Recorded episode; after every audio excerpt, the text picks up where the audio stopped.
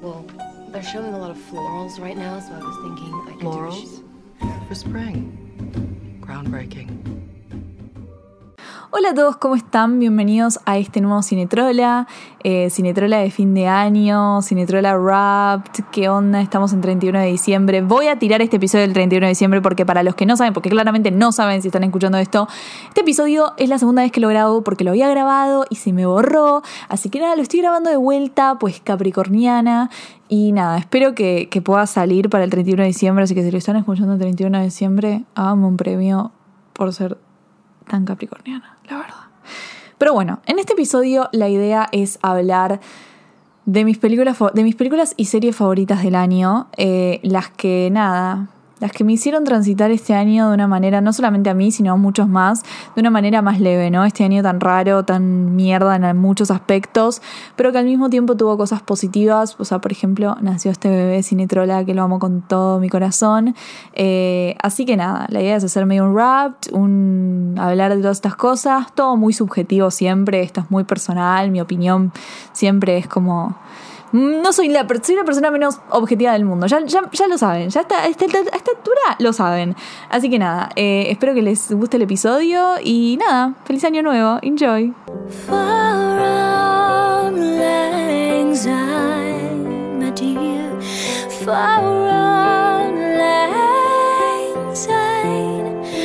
We'll take a cup of kindness yet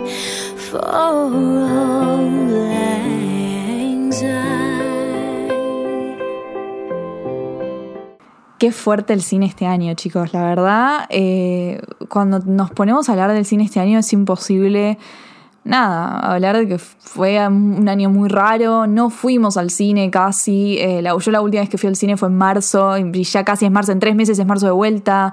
Eh, y, y nada, o sea, un montón de películas que queríamos ver en el cine no se pudieron ver. Todavía en, Buenos Aires todavía no, no, abrieron los cines, en un montón de lugares no abrieron los cines alrededor del mundo.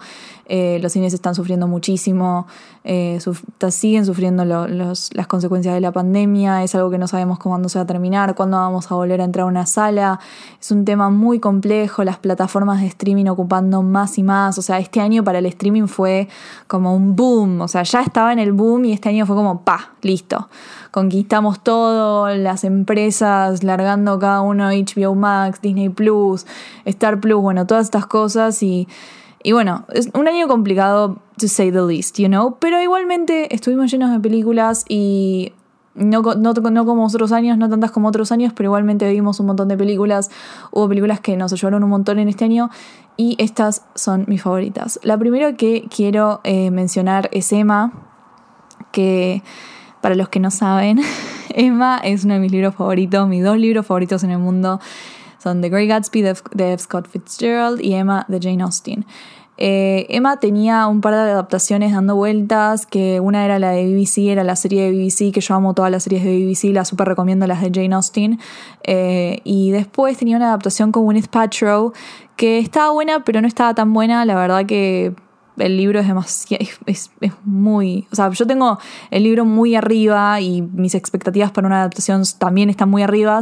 Y la verdad es que cuando vi Emma del 2020 protagonizada por eh, Anya Taylor-Joy, hashtag Orgullo Nacional, em, me llenó el corazón, me encantó, fue algo hermoso, fue algo que necesitaba, eh, realmente captura la esencia de Emma en como realmente lo es, la estética es impecable, el diseño de producción eh, no es tal cual el libro y eso es fantástico también porque una adaptación nunca tiene que ser igual al libro porque el arte y la eh, digo, el cine y la literatura son dos artes diferentes y eso es lo que hay que entender cuando hablamos de adaptaciones.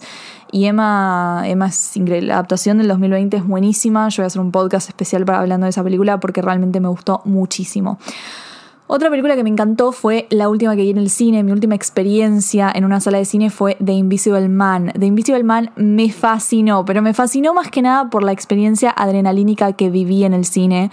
Eh, grité, o sea, chicos, grité, grité con mis amigas, tipo, fue muy, fue muy puber toda esa experiencia. Fue como eras chica y vas a ver una peli de terror por primera vez con tus amigas y entras y es como, ay, es para mayores de 16 y vas con 13 años, bueno, va, más chica que 13.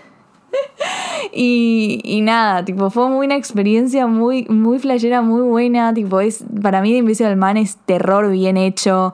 Es, eh, la cámara, la forma en la que está filmada te genera ansiedad. Estamos hablando de una historia en donde hay un hombre invisible, un hombre que puede estar todo el tiempo alrededor tuyo y entonces eso inevitablemente te hace estar alerta toda la- durante toda la película, ese sentimiento que sentís cuando es el momento de suspenso en la peli, bueno, acá es todo el tiempo porque puede aparecer en cualquier momento, entonces estás tipo, y cuando menos te lo esperás, ¡pumba! ¿Entendés? Aparece el chabón y, ah, no, no, es, tre- es tremenda. Eh, además me encanta que Invisible Man también toca, temas tipo de violencia de género, eh, porque la protagonista es una mujer, y es una mujer, en fin, al fin y al cabo está siendo acosada por un chabón, por su expareja, eh, abusiva, y, y nada, me parece que está muy buena y también le voy a dedicar un podcast especial porque la verdad es que me fascinó. Y Elizabeth Moss está impecable en esta película. Pues otra de mis favoritas este año fue Lovers Rock, que la vi en el Festival Online de Nueva York. Este año no pude ir, lamentablemente no se hizo presencialmente. Lloremos, lloremos, lloremos, lloremos, pero la parte de prensa fue online y vi Lovers Rock, que es parte de una antología dirigida por eh, Steve McQueen, que se llamó Small Axe, con cinco películas que tocaban el tema de la cultura eh, negra. Este año hubo muchos, muchos, muchos, muchos problemas sociales, eh, sobre todo con la Black Lives Matter, George Floyd. Fue un, fue un tema que chocó mucho al mundo, sobre todo Estados Unidos. Esta película igual son de Inglaterra, es inglés el director, por eso no, no quiero decir cultura afroamericana, porque no es cultura afroamericana, es más cultura negra. Eh, y a mí me encantó esta película porque no es una película que te quiere decir, ok, esto es racismo. Yo, viste las típicas películas de, de hombres blancos hablándote del racismo, que decís, gordo, no es tu lugar, salí de acá. Bueno, esta película no es así, esto es, habla de comunidad, te hace entender un poco más eh, el sentimiento de comunidad, de, uni- de unión. Eh, es una película muy linda de ver, es una fiesta. Eh, yo siempre le decía el otro día tipo a un amigo, eh, como que me parece que estas, las películas de este año que a mí me hicieron bien son las que me dieron ese sentimiento de comfort, ese sentimiento de como no sé, me transportaron a otro lugar, ¿no? A otro mundo. Eso es la magia del cine. Y Lovers Rock es tiene una de las mejores, para mí la mejor escena del año está en Lovers Rock, que es una escena de, una, de un baile en una fiesta, que está improvisada encima de esa escena, como que eh, como que no dijeron corte cuando se tenía que decir corte y la gente siguió bailando y cantando. Le dediqué un podcast a Lover Rock si quieren escuchar más sobre la peli. Eh, nada, está en Amazon Prime Video, así que se la súper, súper recomiendo. Eh, y me parece que es increíble. Muy poca gente, muy poca gente la vio porque, bueno, no sé, no es una peli muy que se habló muchísimo ese año y la re recomiendo. Está en Amazon Prime Video, repito. Y le dedico un podcast. Así que vayan a ver la peli y después escuchen mi podcast de Lovers Rock. Después, otra película que me encantó y que, o sea, acá va a ser medio polémico porque no mucha gente habló de esta película y también me van a decir, ay, es una película de superhéroes, Barbie, dale, en serio. Y tipo, sí, chicos, ya fue. Yo voy a decir las películas que me hicieron feliz. No estoy diciendo esto porque entrevisté a la actriz principal por esta peli, pero bueno, un poco sí. Estoy hablando de Birds of Prey. Eh, en realidad le cambiaron el nombre. Antes era Birds of Prey, The Fantabulous Adventure of Harley Quinn. Pero ahora le cambiaron el, nombre a Harley Quinn, dos puntos Birds of Prey, porque vendía más. Porque la gente juro que tipo no la iba a ver porque no decía Harley Quinn en el título, o tipo título principal. Eh, nada, Birds of Prey a mí me encantó. Eh, tuve la oportunidad increíble de entrevistar a Margot Robbie por esta película. Y la verdad es que a mí me pareció una película muy feliz. Eh, me, parece algo, me parece que hace algo interesante. Eh, que es darle una mirada femenina a las películas de superhéroe, a pesar de que esta película sea como de villanas, entre, entre muchas comillas, porque medio que son eh, medio son antiheroínas, ¿no? Y, y le da una mirada femenina, la directora es mujer, es una directora mujer y se nota muchísimo. Comparemos el vestuario de Harley Quinn en Suicide Squad con el vestuario de Birds of Prey, es como hay un mundo, hay un océano entre sexualizarla y ponerle un atuendo que es como normal, o sea, qué sé yo, tipo, no tiene que estar en bola siempre, eh, ni tienen que hacer un paneo al culo de Harley Quinn, de Margot Robbie, o sea, Mar- Margot Robbie todos sabemos que está re buena, pero no es necesario que le hagas, le pongas la cámara en el culo o le hagas un paneo de todo el cuerpo, cuando los otros, a los varones no les haces lo mismo, ¿no?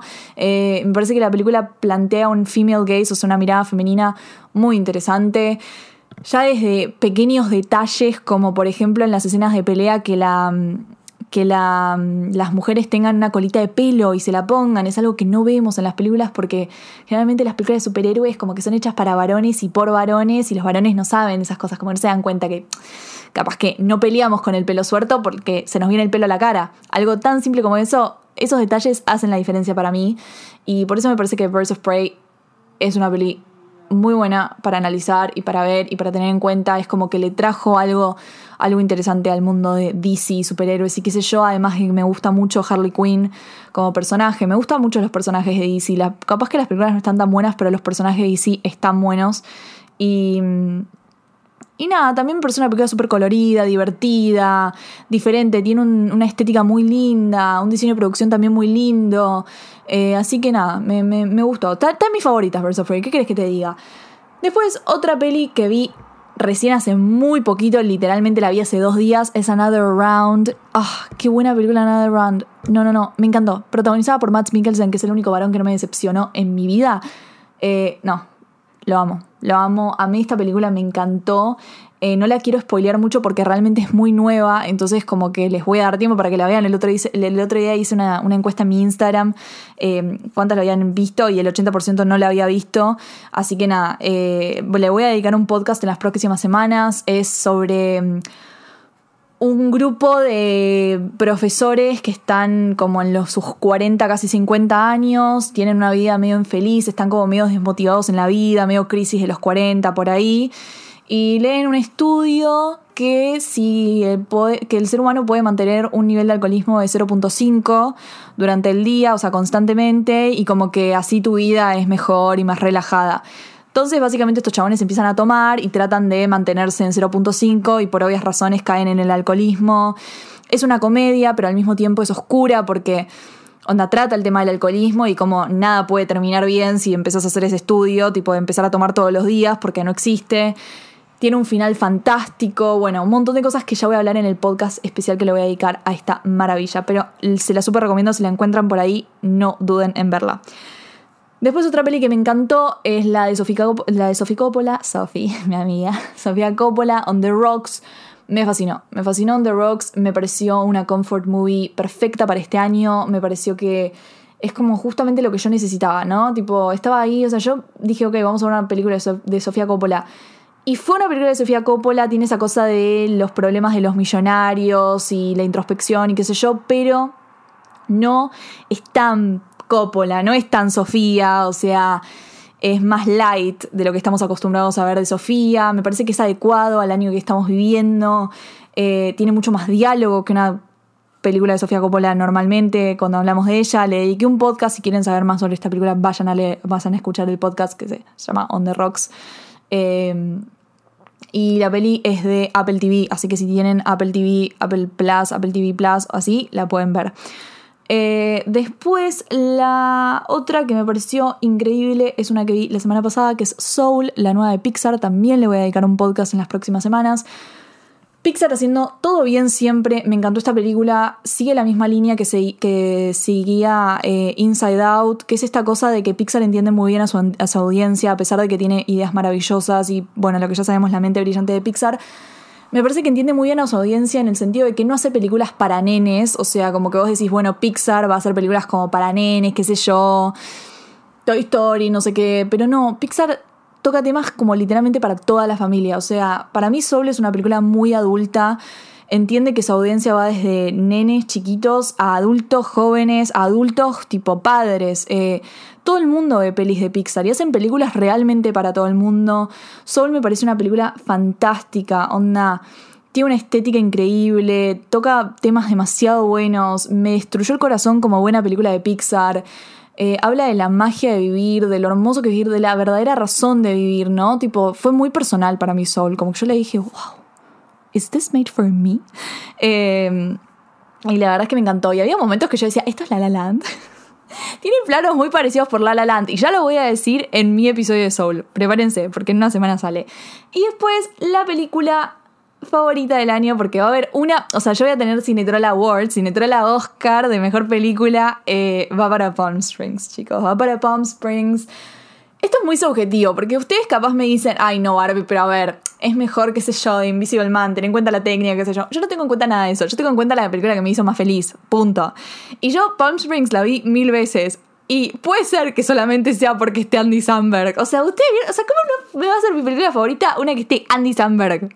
Lo amo, lo amo, chicos. O sea, no, pero en serio, Palm Springs, protagonizada por Andy eh, Samberg y Christian Milioti, me pareció increíble. Eh, creo que es la película perfecta para el 2020 esta idea de loop temporales, de vivir siempre el mismo día, eh, la estética, las referencias a Groundhog Day, eh, agarrar el, género del, del, loop temporal y, agregarle crisis existenciales y la comedia y el amor y qué sé yo, y me parece fantástica. Le dediqué un podcast también, si quieren saber más sobre ella, vayan a escuchar el podcast, es de Hulu, la peli, así que...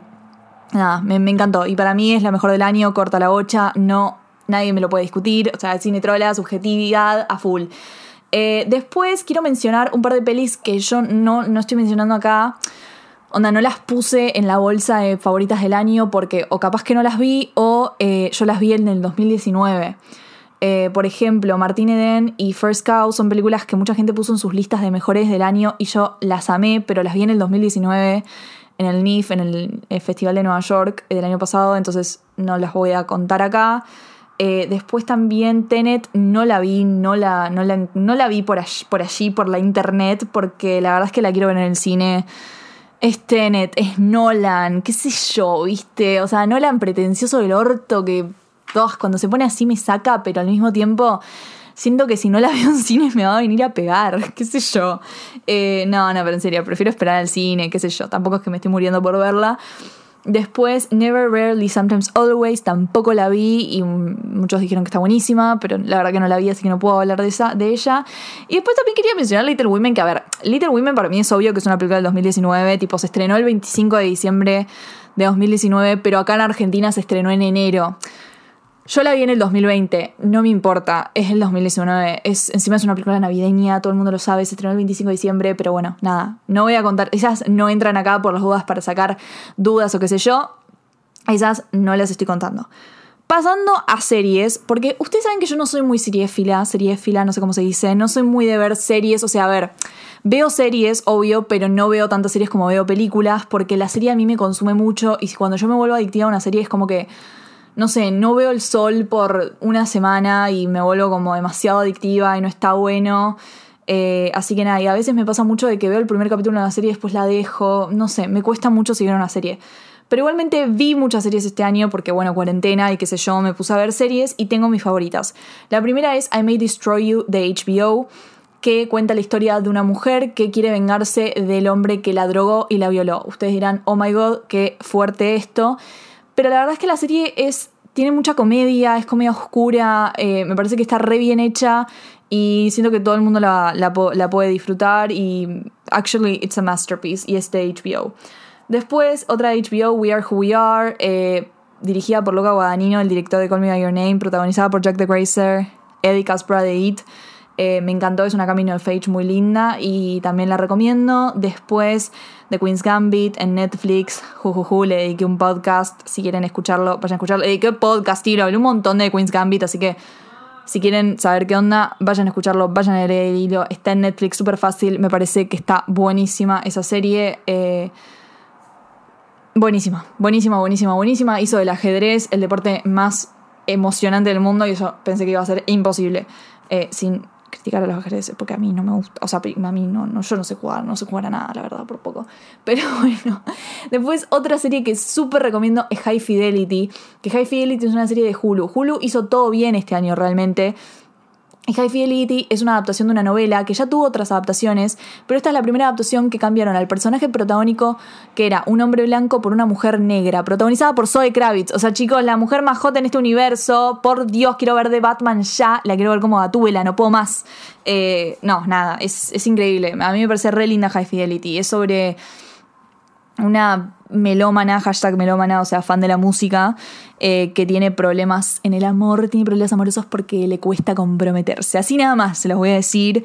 Es hermosa, es un viaje por la música y por el amor y Me parece re linda y la súper recomiendo a pesar de que la cancelaron, que estoy re triste porque para mí, nada, era un serión y que la hayan cancelado es ultra, ultra triste, pero igualmente la recomiendo. Y después, mi serie favorita de todo el año, en la que se lleva el Cinetrola Emmy, es Normal People. Sí, chicos, Normal People. Ya sé que les debo el podcast de Normal People, lo sé perfectamente. Esta serie me destruyó, la verdad. La vi al principio de la cuarentena, es de Hulu también. Hizo todo bien Hulu, la verdad. Em, no, es, es, es, muy fuerte. O sea, eh, habla de, de, las... O sea, ustedes me dan un, una historia sobre conexión humana, amor, vínculo, esas palabras y dos personas que se aman a pesar de todo y a través de los años That's my shit. That's literally my shit.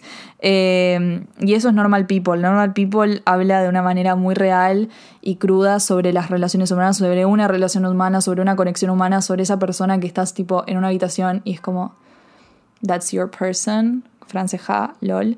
Eh, eso es Normal People, a través de los años, lo complejo que es eso, porque no es todo color de rosa, ¿no? Hashtag color de rosa. Es mucho más que, que, nada, que, que el amor y no sé qué. Y no quiero decir tanto porque realmente le voy a dedicar un episodio muy especial a esta serie. Y, y nada, la súper recomiendo. La súper recomiendo. Y es de Hulu. y amo a Palmescal. Los amo y amo a su cadenita. Bueno, y también para terminar, quería también hacer como un rap de moda, porque Cinetrola es cine y moda. Chicos, yo no me olvido de la moda, yo amo la moda. La, moda es todo para mí. Entonces, nada, en realidad Cinetrola es todo, ya saben que Cinetrola es todo. Pero bueno, quería hablar un poco de, de, de la moda este año. La verdad es que como a todas las industrias y a todos los rubros, la moda también le influyó la pandemia, el COVID, el año tan raro este, distancia social y qué sé yo, y muchas colecciones no se, presentaron presencialmente, no se presentaron con personas presencialmente, de manera presencial, como todos los años, va, algunas sí, y esas como mmm, medio rari, porque, o sea, dale, estamos en una pandemia, mmm, no presentes tu colección con personas, that's dangerous, pero pero además, tipo, que me pareció muy interesante ver cómo los diseñadores, no solamente los diseñadores, porque presentar un desfile lleva mucho más que un diseñador, es todo un equipo, o sea, cómo las marcas y las, empresas, eh, los creativos, eh, decidían presentar las, colecciones. Eh, y vimos cosas interesantes, ¿no? Tipo, por ejemplo, Iris Van Herpen, Van Herpen presentando como por ejemplo un vestido en vez de una colección entera, tipo presentó un vestido a través de un video que literalmente es una obra de arte. Y vos decís, che, está bueno esto, está bueno no solamente por, por la distancia social y qué sé yo, y que es porque es creativo, lo que sea, pero también implementar esta idea de que no es necesario producir, producir, producir, producir, producir, tipo una colección entera, tipo más de más de, tipo, no sé, tres más de tres colecciones por año. No, no es tan necesario. O sea, estamos en un mundo que no necesita más consumo, consumo. No, nunca es bueno eh, el overconsumption, ¿no? El consumo extremo.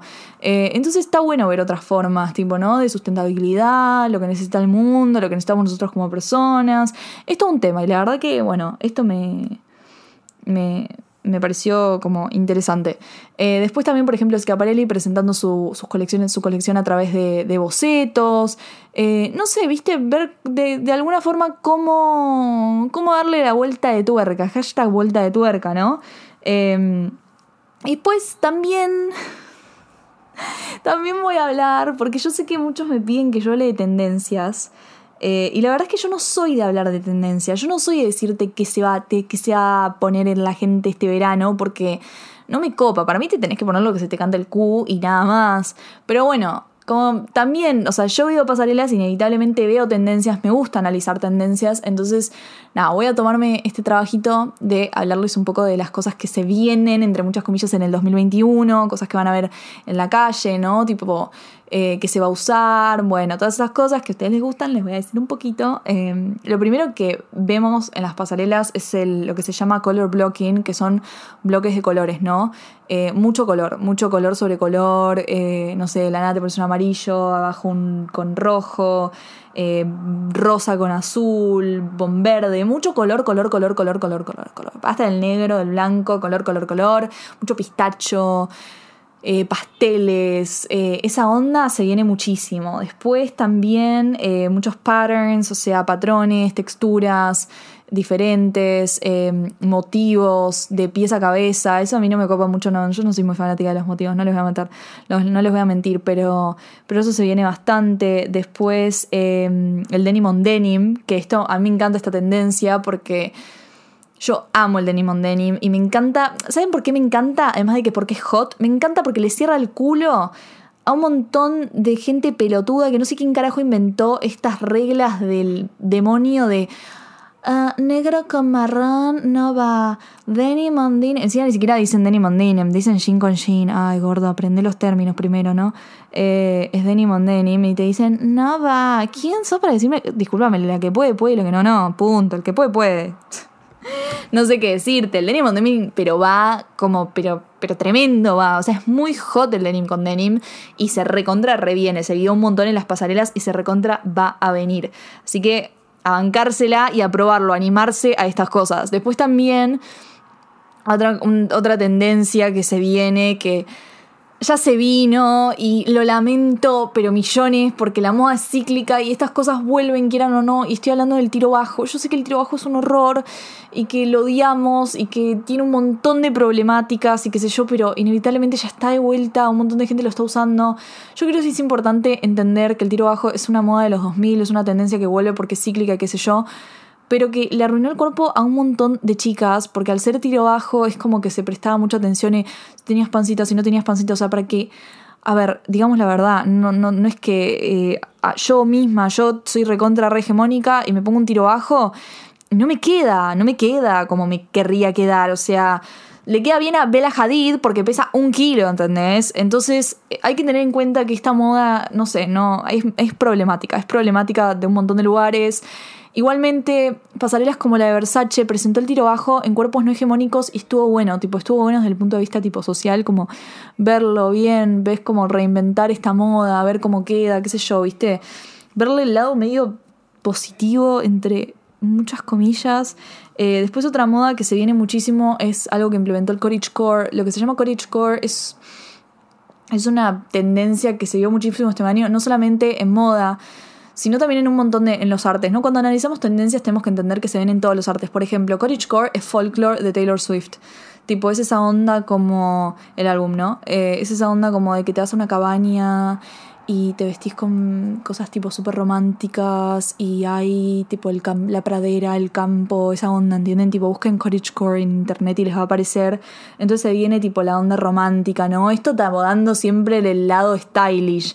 Le digo cottagecore y no es que nos vamos a vestir como si estuviésemos en un cottage, sino que le va a dar la vuelta de tuerca stylish.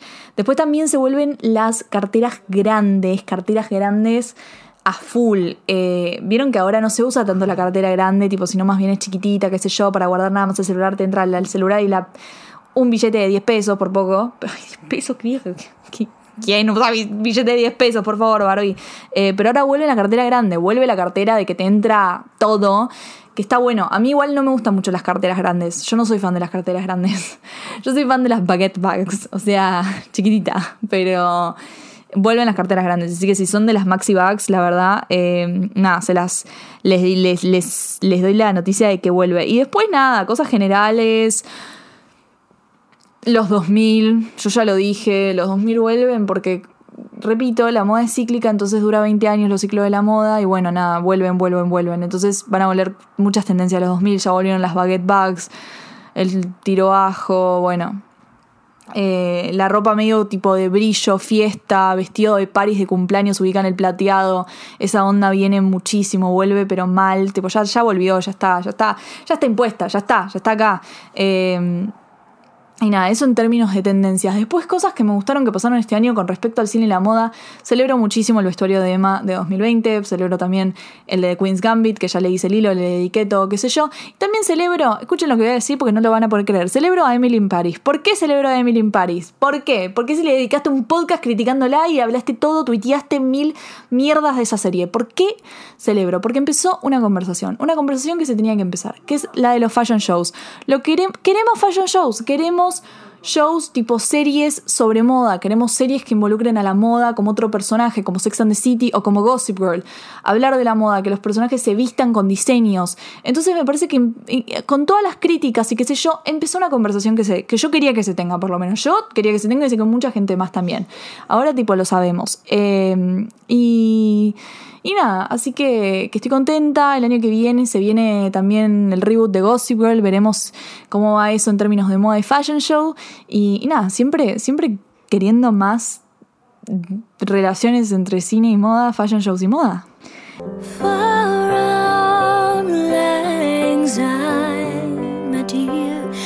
Far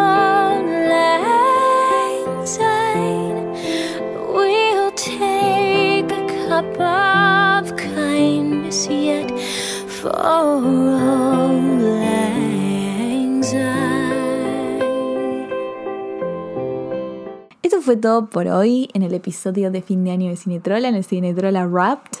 Eh, espero que les haya gustado y la verdad que voy a aprovechar este momento para agradecerles por este año hermoso que me dieron, porque a pesar de que todo era una mierda, en el medio de todo esto nació Cinetrola, nació este bebé que realmente sin la cuarentena y sin esto no sé si se hubiese creado, no sé si hubiese estado acá. Yo siempre quise mi proyecto, hacer mi proyecto propio, mi proyecto personal, pero a ver, es muy difícil hacer un proyecto personal porque primero que ni sabes si va a tener éxito y segundo tipo, a mí a mí nadie me paga por estar acá haciéndolo, simplemente es mi pasión y es porque lo amo, amo hacerlo y, y porque les gusta. Eh, todo se resume a eso. Yo me puse a hablar enfrente de un micrófono y a escribir hilos, en Twitter y de la nada a ustedes les gustó y me dijeron, che, qué lindo contenido que haces. Y yo dije, ay, por Dios, no lo puedo creer. Tipo, realmente yo no puedo creer que haya gente que me escucha, no puedo creer que haya gente que me lee, que haya gente que le guste lo que digo. O sea, para mí es todo, para mí realmente es todo esto. Y, y, se los voy a agradecer por siempre, me están ayudando a cumplir mis sueños, no lo puedo escribir de otra manera, realmente no, son, gracias, eternamente agradecida. Eh, se vienen un millón de cosas más. El 2021 se viene con todo. Eh, les prometo mucho más contenido, contenido en video. No, no, si no va a ser un imperio, ¿entienden? Voy a tener un programa de televisión, yo se los prometo. Soy capricorniana, tipo, lo voy a conseguir, te los prometo. Eh, así que nada, gracias por el aguante. Y nada, si quieren hacerme una consulta o de todo tipo, de, che, Barbie, habla de esto, habla de lo que quiera, yo leo y me guardo todo y anoto todo. Mi Twitter es arroba barbooks como Starbucks, pero con dos S. Y mi Instagram es arroba barbie con I latina, no con E ni, ni Y ni nada, B-A-R-B-I latina, guion bajo Miranda. Así que nada, eso. Muchísimas, muchísimas gracias. Eh, espero que tengan un hermoso año nuevo. Y nada, lo mejor para este 2021, que la vida, no sé, que, que esto, que, que sea mucho mejor que este. Y nada, eso, feliz año.